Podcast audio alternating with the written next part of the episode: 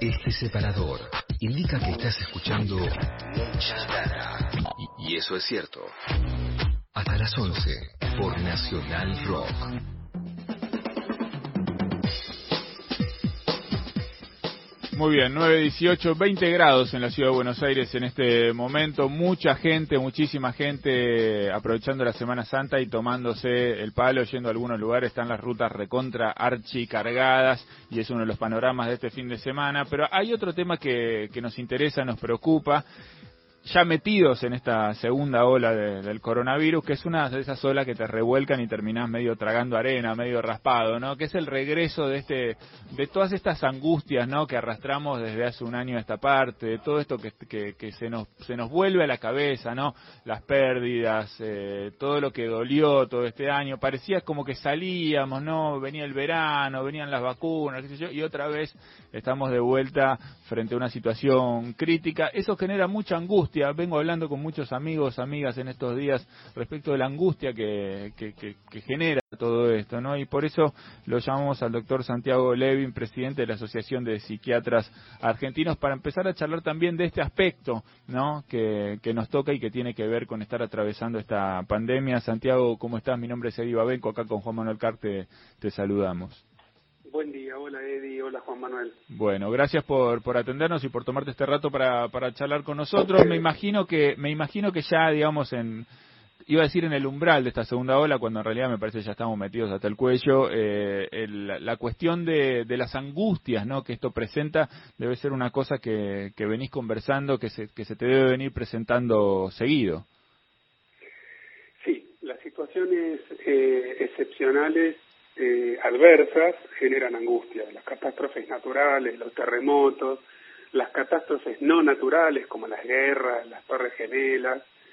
Y eh, dentro de las catástrofes naturales tenemos entre varias otras, como por ejemplo los incendios en el sur, etcétera, tenemos las pandemias. Las pandemias este, con las que convivimos desde que somos Homo sapiens hace miles de años esta no es la primera, no va a ser la última. Lo que tiene esta es que es la primera pandemia de la era digital. Entonces, es la primera pandemia que se transmite 24 por 7 y de la que tenemos tanta, tanta, tanta información, muchas veces superflua, muchas veces tóxica y poca información útil, eh, oficial, mucha fake news, mucha noticia falsa, mucho pescado podrido, porque también hay grupos que ganan sembrando terror, haciendo trabajo contrario a las estrategias sanitarias. Es un conglomerado de factores bastante complejo que incluyen, por supuesto, al coronavirus, pero que lo exceden. Entonces, es un fenómeno muy complejo. Genera angustia, genera incertidumbre. Llevamos muchos meses en esto.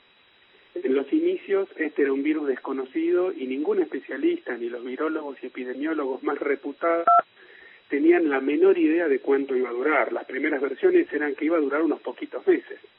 Sí. Ahora sabemos que estamos metidos en el segundo tiempo del partido, este, que puede durar unos cuantos meses más, incluyendo una buena parte del año que viene. Ya tenemos la vacuna, las vacunas, que, que son una parte muy importante de la solución, pero hasta alcanzar un porcentaje de vacunación adecuado falta un rato largo. Mientras tanto, este esta crisis mundial ha generado más pobreza, más indigencia, un parate, más, más desempleo, eh, una enorme cantidad de jóvenes que vieron cortadas sus proyectos de formación, de viajes, etcétera, eh, gente en condición de pobreza que ha perdido por momentos, ha ganado de vuelta en algunas oportunidades, pero básicamente ha perdido sus medios cotidianos de supervivencia.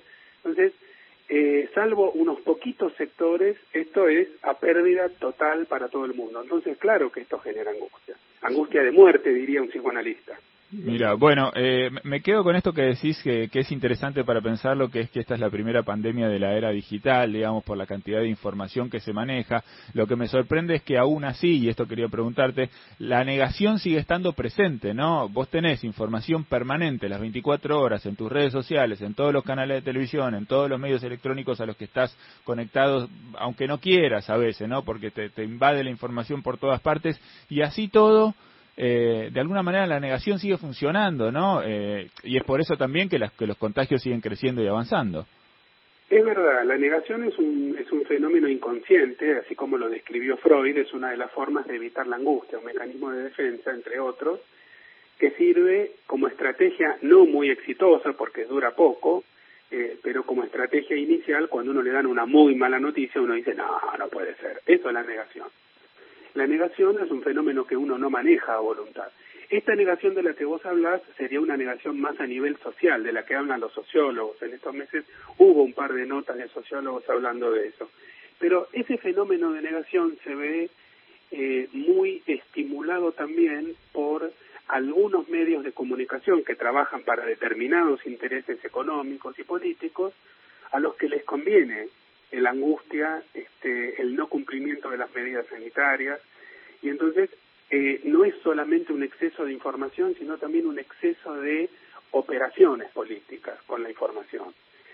a esto se suben los, los negacionistas, los terraplanistas de la pandemia, el virus no existe, la vacuna te va a hacer daño, no te vacunes. Entonces se genera un ruido de fondo muy, muy complejo que lamentablemente eh, no se compensa con una política de comunicación oficial lo suficientemente contundente. Las veces que nos ha tocado estar en mesas de asesoramiento eh, con el Estado Nacional y otros estados también, hemos insistido mucho desde la Asociación de Psiquiatras con la necesidad de que eh, se considere la comunicación, la comunicación social, como un instrumento sanitario principalísimo, tan importante y tan específico como una vacuna. Porque las palabras este, pueden convencer. Uno, frente a una situación como esta, tiene una aprobación, una población a la que necesita decirle, chicos, chicas, cumplan con cuatro o cinco medidas básicas. ¿Cómo se hace? Uno puede obligar, uno puede convencer o uno puede resignarse.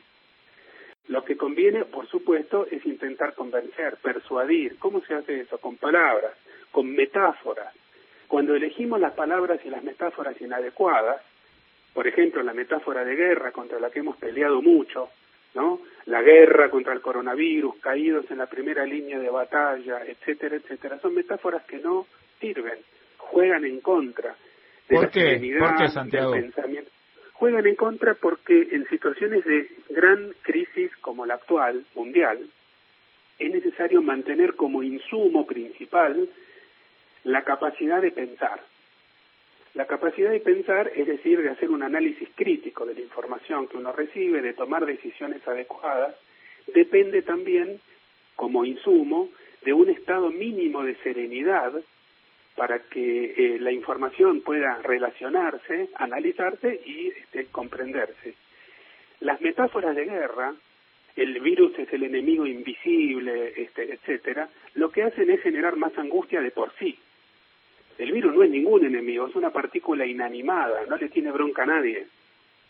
Bien, está buena la, está buena la metáfora para, para entenderla. Te quiere preguntar acá Juan Manuel Cargo. Santiago, ¿cómo estás? Em, estoy viendo que en España se está hablando, algunos sectores políticos hablan ya de la cuarta ola, que sería la ola de la salud mental, ¿no? Eh, hay todo un sector de la política que dice que hay que poner más psicólogos en la estructura pública, ¿no? de los servicios de sanidad en España.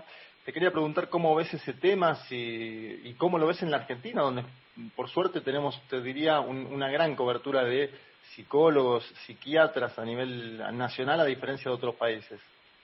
Es correcto lo que vos decís y está muy buena la pregunta. Yo, a ver, eh, distintas respuestas juntas. Primero, en mayo del año pasado, el secretario general de Naciones Unidas, Antonio Guterres, el portugués, en una conferencia de prensa salió a recomendar a todos los estados este, de la Tierra que empiecen a invertir en salud mental porque va a ser el problema que venga después. Muy pocos le prestaron atención.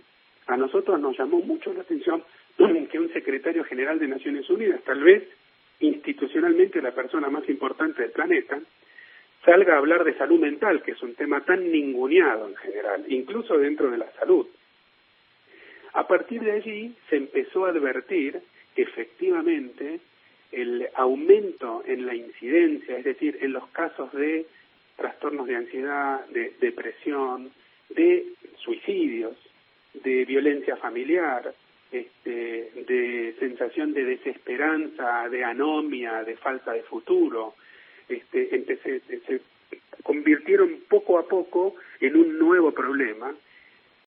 Para entenderlo hay que considerar que en salud mental, siguiendo el modelo freudiano, el impacto en la salud mental viene en un segundo momento, no en un primer momento. En un primer momento se la pasa como se puede y en un segundo momento, por ejemplo este año, fines de este año, vamos a empezar a ver más marcadamente lo que los especialistas ya vemos desde hace meses, que es un aumento en las consultas por este problemas de salud mental. ¿Qué se puede hacer con eso? Por supuesto, lo mejor es prevenir. Y es correcto lo que vos decís, Juan Manuel, Argentina tiene muchos profesionales psicólogos, también algunos psiquiatras, y se podría organizar eh, un sistema de prevención. Nosotros hemos ofrecido, hemos trabajado bastante con el Estado Nacional y con algunas jurisdicciones provinciales en líneas telefónicas de atención. Hay muchas que se armaron durante la pandemia. Muchas iniciativas se arrancaron. Las mejores son las que tienen origen en el Estado, porque el Estado es el que tiene la botonera general que permite llegar a todos los rincones del país. Pero sí, es un problema y vamos a tener que hacer cosas al respecto.